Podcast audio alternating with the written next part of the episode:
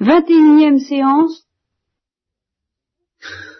Et nous sommes toujours dans la mouvance de cette recherche de cette notion d'une démonstration d'existence de Dieu.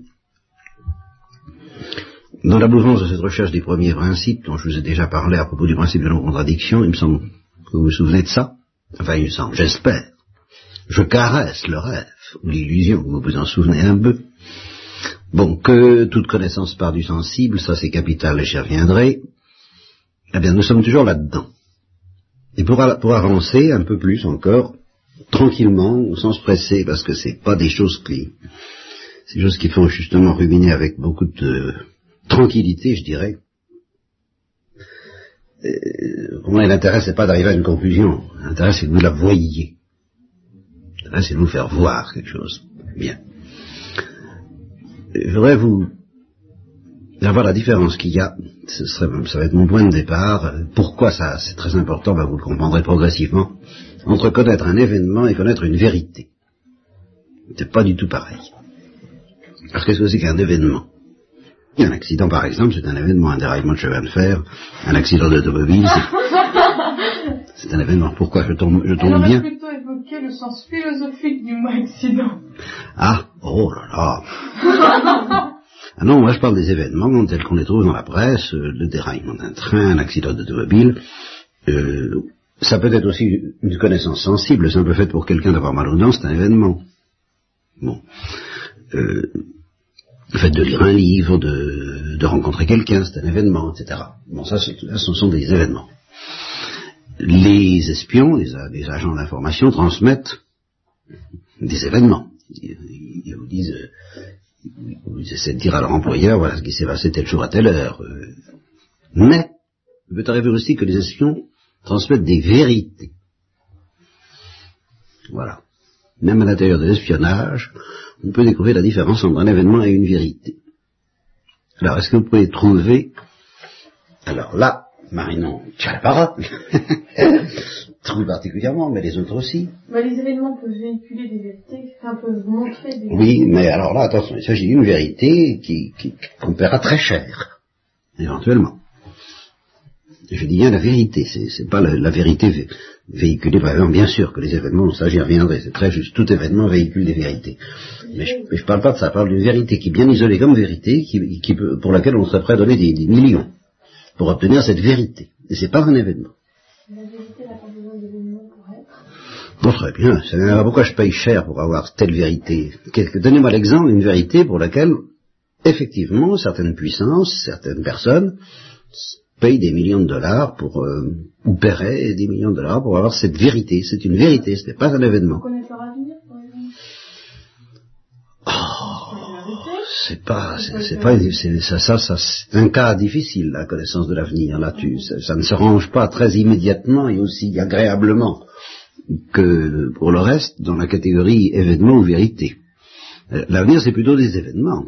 C'est plutôt des événements, des événements à venir, mais c'est tout de même des événements, c'est pas des vérités, l'avenir. Alors pour comprendre, par exemple, euh, euh, comprendre, euh, je sais pas moi, qu'est-ce que la Terre, par exemple ah Oui, mais est-ce qu'on va payer si cher que ça pour euh, comprendre ce que c'est que la Terre, n'est-ce pas? C'est là où je... Je voudrais vous donner un exemple de quelque chose qui se présente justement comme un événement, et, et qui en réalité, alors là, est incontestablement plus, beaucoup plus qu'un événement, une vérité. Je sais pas, une formule chimique. Eh ben voilà. Et ça y est. Elle a trouvé. Pas, la formule du chloroforme à supposer, ou la formule d'un code, d'un poison euh, de guerre, ou la formule d'un contre-poison, ou la formule d'un de quelque chose qui permet de fabriquer une bombe atomique, ou au contraire de se protéger dans la guerre des étoiles. La formule, bon, ben, une formule, c'est pas un événement, c'est une vérité formule chimique, savoir, bon, tel corps, et la preuve c'est que c'est un caractère universel. Par exemple, la, formule chimique de la chlorophylle, la composition de la chlorophylle, bon, ils ont mis beaucoup de temps à découvrir ça, les, savants, ça a été très difficile. En chimie organique, ils ont eu beaucoup de mal, c'est relativement récent. C'est première ou deuxième moitié du XXe siècle, pas beaucoup plus, là, la formule chimique de la chlorophylle. Bien. Ben, une fois qu'on l'a trouvé, c'est universel. C'est partout où il y a de la chlorophylle, vous retrouvez la même formule chimique. C'est pas un événement, ça. Vous, vous, voyez ce que je veux dire un peu là, la différence d'une vérité et un événement? Bien. Alors, euh, la connaissance sensible est un événement, elle peut aussi connaître d'une manière sensible des événements, elle ne peut jamais connaître une vérité. C'est toujours l'intelligence, et seulement l'intelligence, qui connaît des vérités. Et alors, le mystère de l'activité la, de, intellectuelle, sur lequel, d'une certaine manière, je me casse un peu les dents depuis que je travaille avec vous, et, et autre, en un autre sens, je, je, découvre beaucoup mieux, je me casse pas les dents parce que je découvre beaucoup mieux, mais je me casse les dents sur la manière de vous le faire voir. Ce que je, ce que je vois mieux maintenant, c'est qu'à l'occasion d'une connaissance sensible au départ, donc d'un événement, la connaissance sensible me met en présence d'un événement. par exemple, un léopard, je me trouve en face d'un léopard, c'est un événement. Et, ce sont les sens qui me font découvrir ça. Et mon intelligence l'enregistre si je suis assez savant pour dire tiens c'est un chat, un chien ou un léopard. Si je ne le suis pas, je dirais euh, je suis en face d'un animal redoutable. Si je suis même pas, ça peut être très confus. Vous voyez, ça, oh, peut être euh, oh là là, euh, je suis devant un être inquiétant. Vous voyez, c'est encore plus vague. Mais, quand même, je suis en présence. Mon intelligence fonctionne. Il n'y a pas que le sens. Ou bien encore, oh là j'ai peur, qu'est-ce qui se passe? Vous voyez, mon intelligence fonctionne. Et elle fonctionne en face d'un événement, en face de quoi suis-je? Alors, ce que je voudrais vous dire ce soir et les fois suivantes, parce que c'est là, toute la philosophie, elle est là-dedans, c'est que dès que mon intelligence est éveillée par l'arrivée d'un événement, et seulement à, l'heure, c'est-à-dire seulement quand le sensible me met, met l'intelligence en présence d'un événement. Immédiatement, mon intelligence, elle, perçoit inconsciemment, ça c'est là la difficulté de ce mystère, c'est que c'est inconscient, elle perçoit inconsciemment toute une collection de vérités inaliénables, dont elle ne pourra jamais se débarrasser parce que ces vérités sont évidentes. Seulement, elle ne le sait pas. Par exemple, ce que j'ai dit hier, c'était la hier, enfin la dernière fois, c'est que bah, au milieu de ma, frousse, parce que je suis en présence d'un être redoutable, je sais que cet être, il est ce qu'il est et il ne peut pas ne pas l'être. Ben, je le sais sans le savoir, c'est évidemment inconscient. Mais mon intelligence, elle, a immédiatement, inconsciemment, l'évidence de cette vérité. Vous voyez, là, là, nous sortons de l'événement. L'événement, c'est que je suis en présence d'un léopard, et la vérité, c'est que ce léopard est ce qu'il est et qu'il ne peut pas ne pas l'être. Parce que l'être est déterminé. Vous voyez, ça c'est une vérité. Et mon intelligence inconsciemment est en présence de cette vérité tout de suite. Et toute la philosophie, ça va être d'accoucher, c'est ça la maïotique, de cette vérité pour l'intelligence. C'est-à-dire de prendre conscience progressivement des vérités qui lui sautent à la figure dès la première connaissance sensible. Et vous voyez d'où vient l'erreur de Platon, c'est que justement c'est tellement énorme, il y a une telle disproportion entre l'événement sensible qui est modeste, pauvre, élémentaire, je en présence j'ai peur, je suis en présence d'un animal, j'ai la frousse. Et puis, l'énormité des vérités, du, corps de vérité fantastique, et de vérité intelligible, devant lesquelles je suis en présence dès que mon intelligence fonctionne, c'est tellement disproportionné que Platon a tendance à négliger l'apport du sensible. Et il dit, au fond, ces vérités, elles étaient déjà là. Eh bien, non. Non, vous verrez plus tard qu'elles n'y étaient pas. Elles, arrivent au contact du sensible. Mais il est incontestable qu'elle dépasse énormément l'événement sensible devant lequel je suis. Et alors ces vérités-là, tout le travail de la philosophie, ça va être d'en prendre conscience. Et par exemple, quand j'ai dit principe d'identité ou principe de non-contradiction, Claire n'a pas fait difficulté à, reconnaître qu'en effet, ce, principe, là, elle a pris conscience que dès qu'elle pense, à propos de n'importe quoi, euh, le principe de non-contradiction joue. Mais quand j'ai parlé du principe de causalité, Claire n'a pas eu la même évidence, et pourtant, elle ne fonctionne jamais, Claire, ni, ni, aucune d'entre vous, ni moi, on ne peut pas, notre intelligence ne peut pas fonctionner sans que l'évidence du principe de causalité ne soit mise en jeu tout de suite. Mais nous ne le savons pas clairement, et c'est pour ça que les erreurs peuvent s'introduire, parce que dans la découverte de cette prise de conscience des vérités inconscientes, des grandes vérités, des grands premiers principes de la métaphysique, eh bien, il peut y avoir des erreurs, ça c'est vrai. Et alors c'est justement là le, paradoxe, c'est que même quand on commet une erreur, on, est encore sous la mouvance des principes que l'on conteste. Par exemple, euh, quand Gorgias, euh, qui est un, sophiste qui ne croyait pas à la vérité, dit qu'il n'y a pas de vérité, ben, sans qu'il s'en doute, il, croit encore à la vérité. D'ailleurs, justement, quand il dit qu'il n'y a pas de vérité, il ne s'en rend pas compte qu'il est en train dénoncer une vérité. Et, au moment même où il dit qu'il n'y a pas de vérité, il est en train de croire à la vérité. Et, ça, c'est ça la grande difficulté de philosophie, c'est d'arriver à extraire, euh, c'est d'arriver à surmonter cette capacité invraisemblable de l'intelligence humaine de ne pas s'apercevoir de ce qu'elle fait.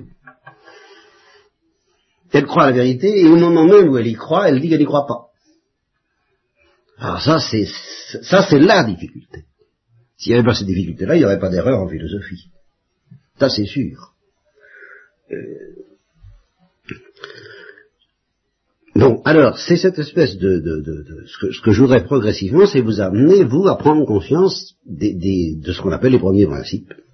Alors, il y en a un que nous avons épinglé, le principe de non-contradiction. Le principe de causalité fait beaucoup plus de difficultés, et euh, c'est pas seulement le principe de causalité, hein, c'est c'est tout, l'ensemble des vérités, justement, de cet univers intelligible devant lequel l'intelligence est mise en présence du simple fait qu'elle est mise en présence de quelque chose. Voilà. De sorte que dès que l'intelligence est mise en présence de quelque chose par la voie des sens, elle sait tout. Mais elle ne sait pas qu'elle sait tout. Et tout le drame, ça va être de l'amener à savoir qu'elle sait. Et sans erreur. Et ça, c'est difficile. Et le fait qu'elle sache pas qu'elle sait tout, donc c'est parce qu'il y a une perversion ou c'est normal? Enfin, c'est comme ça dans le péché originel, par exemple oui, ce qui n'est pas normal, ce qui suppose un péché et une perversion, c'est que, que cet effort spontané, d'ailleurs, justement, l'intelligence sent qu'elle sait tout, si je peux dire. Et c'est, pour ça qu'elle se met en marche pour, pour, pour, pour, pour expliciter, pour développer, pour, pour prendre conscience, pour réfléchir, c'est ça la réflexion, sur ce qu'elle sait. Normalement, ça devrait se faire sans erreur. Et c'est là que le péché intervient. En ce qui concerne la métaphysique, sans péché, il ne devrait pas y avoir d'erreur. Ça, c'est sûr. En ce qui concerne la métaphysique. En ce qui concerne la philosophie de la nature, c'est autre chose. Tiens, on va s'amuser à quelque chose à propos de la philosophie de la nature. Je, avant la période actuelle, qui date de la Renaissance, quoi, euh, période de la science avec un grand S que Descartes avait pressenti dans le songe de Descartes, il avait entrevu ce que serait la science. Bon, alors il est entendu chez tous les, les intelligentsia occidentales qu'il n'y avait pas de science. Qu'il y avait quoi? Ben, il y avait des cosmologies plus ou moins vagues et fantaisistes dont vous avez déjà entendu parler, peut-être en classe de philosophie. Vous, euh, maintenant, faites de la culture philosophique, n'est-ce pas? Bon. Mais de la science, de la science au sens de, de, Claude Bernard, ou de Lavoisier, ou de ou des physiciens, ou d'Einstein, est-ce qu'il y avait de la science avant la Renaissance? Question. Laissons, laissons, les mathématiques de côté parce que là tout le monde est d'accord, oui, il y avait des mathématiques. Celui qui a découvert que la Terre ah, mais ça c'est Galilée. Alors c'était déjà la Renaissance. Oh, il appartient au monde de la Renaissance, on lui a assez reproché. c'était la prof de philo, qu'en maths on avait tout découvert avant... Ah, ah tout c'est beaucoup dire. Les maths on n'aura jamais fini. Tout ça. Ça doit être moi. Il suffit de, consulter l'article algèbre dans l'encyclopédie du Larousse. J'ai été stupéfait de, de, la, vitesse avec laquelle les mathématiques, Thalès était un grand mathématicien, Euclide aussi, bon ça tout le monde est d'accord là-dessus. C'est vrai qu'on n'entend pas parler de scientifiques euh, avant la Renaissance. Voilà, c'est pour ça qu'on dit, bon, avant la Renaissance, on n'était pas sérieux, du point de vue de la science, et on n'avait pas du tout l'esprit scientifique qu'on a aujourd'hui. Ce serait un, ce serait un monopole, une découverte, de, une conquête de la civilisation occidentale à partir de, la Renaissance. Eh bien, euh, c'est parce que vous nous avez dit une fois que l'esprit avait changé. Avant, on cherchait à connaître et après, on cherchait à fabriquer. Oui, alors ça, c'est incontestable que ça, ça a infléchi beaucoup de choses. Ça, c'est vrai, c'est en partie la faute à Descartes, d'accord. Mais, oui. Chez les hindous, il n'y a pas des... Oh non, alors là, vraiment, c'est pas des spécialistes de cette affaire-là. On m'a dit qu'ils avaient je sais plus, la distance entre la Terre et le Soleil. Euh. Oui, alors ça, oui. Oui, alors il y a eu des calculs, du point de vue des calculs astronomiques, alors ça c'est vrai qu'on trouvera beaucoup d'exemples. Ça c'est vrai. Ça, du, calcul, du côté des calculs astronomiques, ça, les Chaldéens sont célèbres pour ça, euh, c'est vrai. Bon, ça, c'est une belle exception. Mais c'est quand même pas tout à fait ce qu'on appelle l'esprit scientifique aujourd'hui, au sens où on fait des mesures, on fait des expériences. Vous voyez, l'idée d'une science expérimentale, voilà, les, les, distances astronomiques, c'est pas tout à fait ça. C'est très respectable, c'est très admis par la science actuelle. Des trucs des pour calculer la distance de la Terre à la Lune ou de la Terre au Soleil, c'est tout de même scientifique. Mais ce qu'on appelle la science expérimentale, qui consiste à faire des expériences et à établir des lois qui sont justement des vérités universelles et des lois quantifiées, des lois de, quand on mesure. Ben, il semble qu'avant la Renaissance, non, ça n'existait pas. Est-ce que vous êtes d'accord? Oui. Bon, ben, il y a un exemple célèbre qui est une énorme exception, qui montre que chez les anciens, ce qu'on appelle, je reste volontairement dans le vague, chez les anciens, on ne faisait pas ça souvent, mais on n'était pas complètement inconscient de cette, de, cette, de cette mentalité scientifique et de ce que pourrait être une recherche de science expérimentale quantifiée même. Quantifiée. Alors il y a un exemple célèbre. Ça y est, ben, connaît tous. Euh, Eureka, voilà. ah ben, Eureka. Bon. Alors vous allez m'en dire un petit peu plus, parce que ça, ça, ça, ça, ça n'éclairerait pas beaucoup. Il était dans sa baignoire, Alors ça, c'est une image, hein. Mais... Ah, il a, il a, il a poussé d'Archimède. Eh ben, la poussée d'Archimède. Alors, énonce-moi le principe. On va voir si tu le connais, parce que c'est vraiment une loi scientifique selon les... C'est une histoire de force, oui, mais j'aimerais bien que tu me la précises, cette, cette belle histoire dans l'eau, il y a une force qui pousse et que suivant le poids de l'objet, c'est plus fort que la force de l'eau, ça monte ou ça descend. Ah ben c'est très clair. ça, ça, ça, Marion est, est, imbattable. Ça pour, pour euh, ça, ça touille, ça touille incontestablement bien le plat de légumes, mais c'est pas tout à fait d'une clarté satisfaisante du point de vue d'un examen au bachot. Ah, vous êtes faut, faut que vous le connaissiez parce que c'est un magnifique exemple. C'est peut-être le, c'est pas le seul cas peut-être, mais c'est un des seuls cas où on a découvert une loi scientifique au sens de très très moderne du mot. Et contre Aristote d'ailleurs, qui n'avait pas compris ça. Mais il était dans l'eau, puis... Je te demande quelle est la vérité scientifique découverte par Archimède. Voilà. Qui énonçait, tel que je vais vous l'énoncer parce que vous n'avez pas l'air de le savoir, bande d'ignorantes, défaut de métaphysique, on croit de la physique ce soir, eh bien, euh, fait partie des lois acceptables par, par Newton, par, euh, par Einstein, par Lavoisier, par tous les savants modernes. Vous n'êtes pas capable de le formuler. Bon, tout corps plongé, allez, vas-y. Le du Marimanus. T'as bien plongé, plongé dans un liquide. Après, euh... force, c'est comme disait l'élève de Jacques Baudouin, je me rappelle la musique, mais c'est les paroles que j'y arrive pas. Bon. Bon, tout corps plongé dans un liquide reçoit une poussée. C'est important, reçoit une poussée vers le haut. Égal à quoi? Vous voyez, c'est ça qui fait que c'est... Égal à la, à la force? Non. Non. À, l'attraction? À la surface À la surface? Non, pas du tout. Non, non. Égal au poids de quoi? Du corps? Évidemment pas. Alors de quoi Alors, oui, mais de l'eau, de l'eau. Au poids du volume de l'eau qui l'occupe, qui le déplace, au poids du volume du liquide qu'il déplace. Tout corps plongé dans un liquide reçoit une poussée égale au poids du volume qu'il déplace. Ben, ça, c'est une loi archi-scientifique de, notre temps. Bon, alors j'en viens, moi, alors ça, c'est ces vérités-là, bon, ça, on peut commettre des erreurs dans ce domaine-là, qui est un domaine de recherche scientifique et philosophie de la nature à la fois, vous voyez que la science moderne n'est pas complètement absente de la philosophie de la nature chez les anciens, parce que cette loi elle été euh, inscrite dans ce qu'ils appellent la philosophie de la nature, et nous aurons à nous demander ce que c'est que la philosophie de la nature, je ne peux pas vous le dire ce soir, mais euh, vous voyez que euh, bon, ça c'est une vérité, et cette vérité, mais on peut commettre des erreurs, on l'a pas trouvé tout de suite, sans que ça suppose le péché ça se suppose simplement qu'on est en ignorance, qu'on n'a pas fait les mesures nécessaires, on peut se tromper, euh, on peut s'imaginer par exemple que tout corps plongé dans un liquide reçoit une, poussée égale à son poids, par exemple. Bon, ben c'est une erreur. Bon, pas, ça n'implique pas forcément un péché. Tandis qu'en métaphysique, alors là, c'est certain que sans le péché originel, il n'y aurait pas cette, quantité formidable et terrifiante d'erreurs, et très grave, que commet l'homme au sujet des, des, vérités métaphysiques. Alors la première vérité, c'est le principe de, de non-contradiction.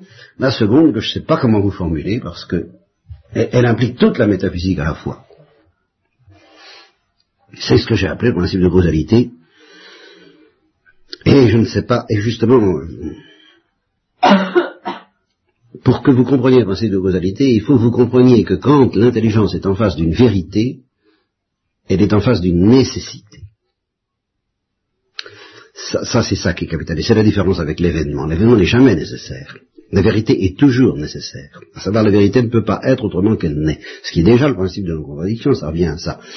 tel être, il est ce qu'il est, mais il ne peut pas être autre que ce qu'il est. Il peut changer. Mais il ne peut pas être en même temps ce qu'il est et pas l'être.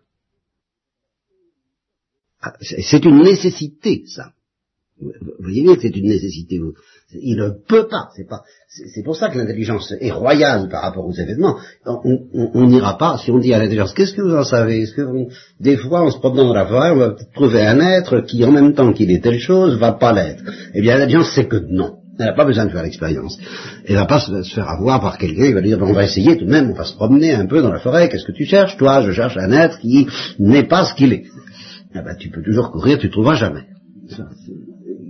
Et, par conséquent, dans le principe de non-contradiction, vous n'avez pas seulement un événement, ni une réalité sous le nez, vous avez une nécessité. Il est nécessaire qu'un être soit ce qu'il est, au moment où il l'est. C'est pas simplement un fait, c'est une nécessité. Bon. Eh bien, le principe de causalité est de cet ordre-là mais alors plus aigu, c'est-à-dire avec une, lucidité plus grande à la garde de la nécessité des choses que l'intelligence sent qui est sans, enfin sans euh, obscurément parce qu'elle sent les, je dis sans parce qu'elle est confuse au début, parce que justement elle porte en elle toutes ces vérités de manière confuse et inconsciente, alors elle les sent avant de les voir, elle cherche à voir, et elle cherche à voir quoi? Que, que, que, qu'il y a de la nécessité dans l'être. Il y a de la nécessité dans l'être. C'est-à-dire que, voyez la question de Heidegger, je vous avais cité, pourquoi y a-t-il quelque chose plutôt que rien? C'est ce mot pourquoi qui est la clé. Parce qu'on pourrait dire, et c'est justement le refus de la recherche philosophique, et c'est justement déjà un péché, c'est le refus de la nécessité. On pourrait dire, ben, pourquoi voulez-vous un pourquoi? Il y a quelque chose, bon, ben, il pourrait tout aussi bien y avoir. Il n'y a aucune raison. Et il n'y a pas de raison à chercher. C'est comme ça.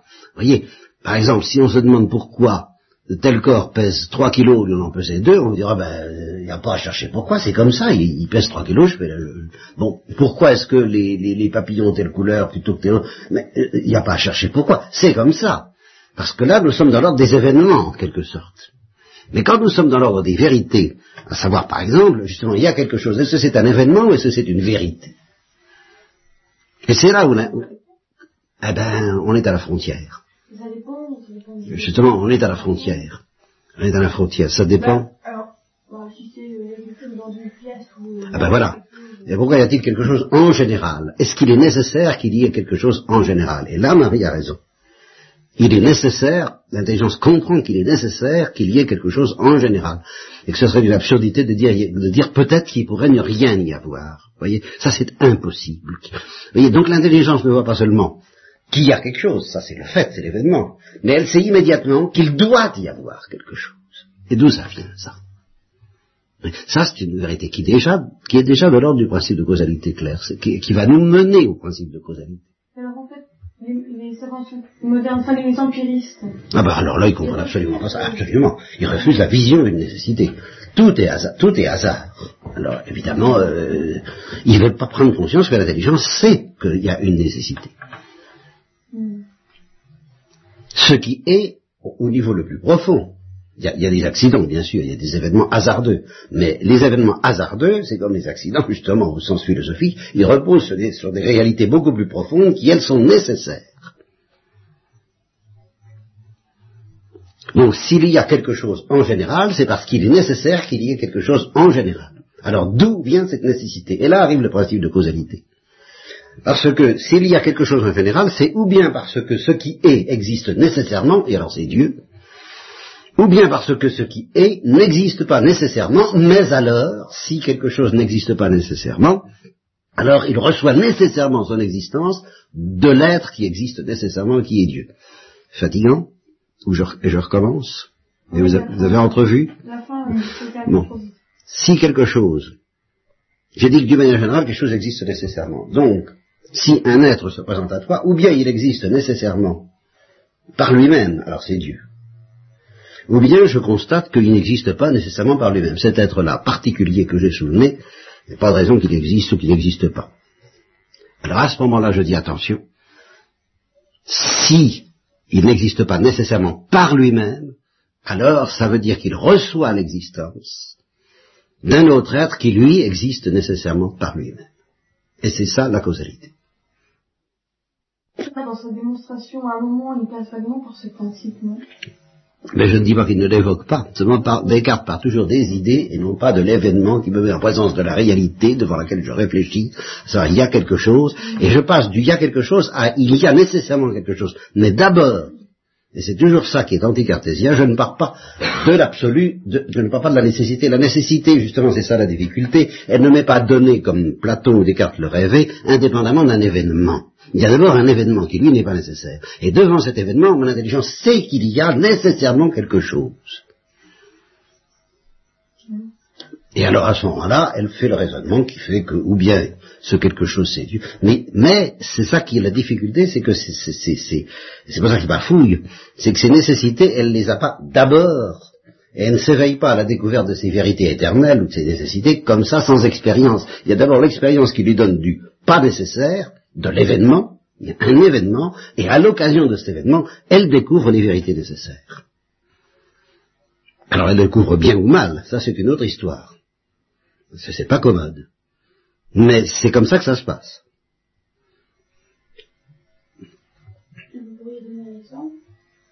Ben, je viens de le donner. Ben, je te rappelle le léopard. Le léopard que j'ai souligné, le monde, le monde dans lequel je vis, ben, il pourrait ne pas exister. Et cependant, j'ai l'évidence qu'on ne peut pas dire que rien pourrait, il pourrait n'y avoir rien. C'est ça, c'est ça dont j'ai pas la preuve expérimentale. J'ai la preuve expérimentale que le monde existe, mais je peux me dire, ben après tout, le monde pourrait ne pas exister, c'est évident. Il pourrait, ne pas exister tel qu'il est. Ce monde-là pourrait ne pas exister. Mais est-ce qu'aucun monde pourrait, euh, pourrait ne pas exister À la limite, oui. Mais est-ce que rien pourrait être à la place de l'être? Alors son intelligence dit non. Ça, c'est pas possible. Et ça porte sur la, sur la totalité du, réel. C'est, non, non, c'est ça la difficulté d'ailleurs de la preuve de Dieu, c'est que c'est la totalité du réel que j'ai sous les yeux qui n'est pas nécessaire. Et cependant, l'intelligence sait qu'il y a quelque chose de nécessaire. En face de ce réel qui, pris un par un, ou même dans son ensemble, n'est pas nécessaire. L'univers euh, n'est pas nécessaire. Les anciens croyaient que l'univers était nécessaire, justement parce qu'ils sentaient bien la vérité de l'homme.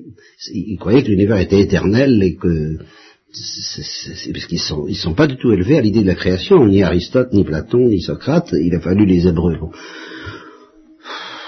Je peux pas tout dire à la fois. Je, sens que nous touchons un point névralgique là. Hein. à vos réactions, je sens que là, il va falloir s'arrêter des mois s'il le faut. Que ça prouve que là, on est devant quelque chose qui est difficile à voir et qui...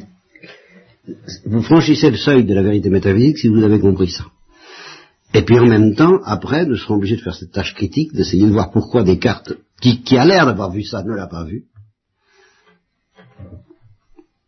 Et pourquoi tous les modernes, je, je, suis longuement attardé sur Descartes, mais on y reviendra, et pourquoi c'est seulement avec la, d'une part la tradition de Socrate et d'autre part la tradition juive qu'on a pu arriver à cette, ce créationnisme, comme dit notre professeur de philosophie, qui est évidemment la clé, non pas des songes, mais du mystère de l'être en, tant que l'être n'est pas un songe. Marine de péché, vous dites comment ça vient d'un péché quand on quand on ne voit pas ça, mais qu'est-ce que c'est comme péché? Quand, on déraille, ah ben ça varie.